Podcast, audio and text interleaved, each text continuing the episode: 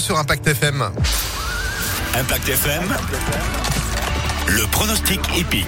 Belle matinée, vendredi aujourd'hui le 24 septembre, tous les jours, vous le savez, du lundi au vendredi, vous retrouvez les pronostics épiques d'Alexis Cœur de Roi. Bonjour Alexis. Bonjour Phil, bonjour à tous. Et hier c'était pas mal, hier c'était un 2 sur 4 à Vincennes. Espérons que bah, cet hippodrome vous porte chance pour la nocturne d'aujourd'hui. Ah bah oui, parce qu'on reste à Vincennes, Phil, vous l'avez dit, troisième quintet consécutif disputé au trot.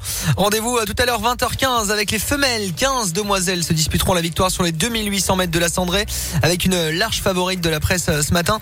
Elle porte le numéro 13, Flower Ball, qui a déjà bien fait sur le parcours, qui reste sur une bonne rentrée en province. Elle est prête avec un bon parcours à gagner euh, ce tiercé écarté quintet plus. La drive et la casaque du bois redoutable dans ces épreuves.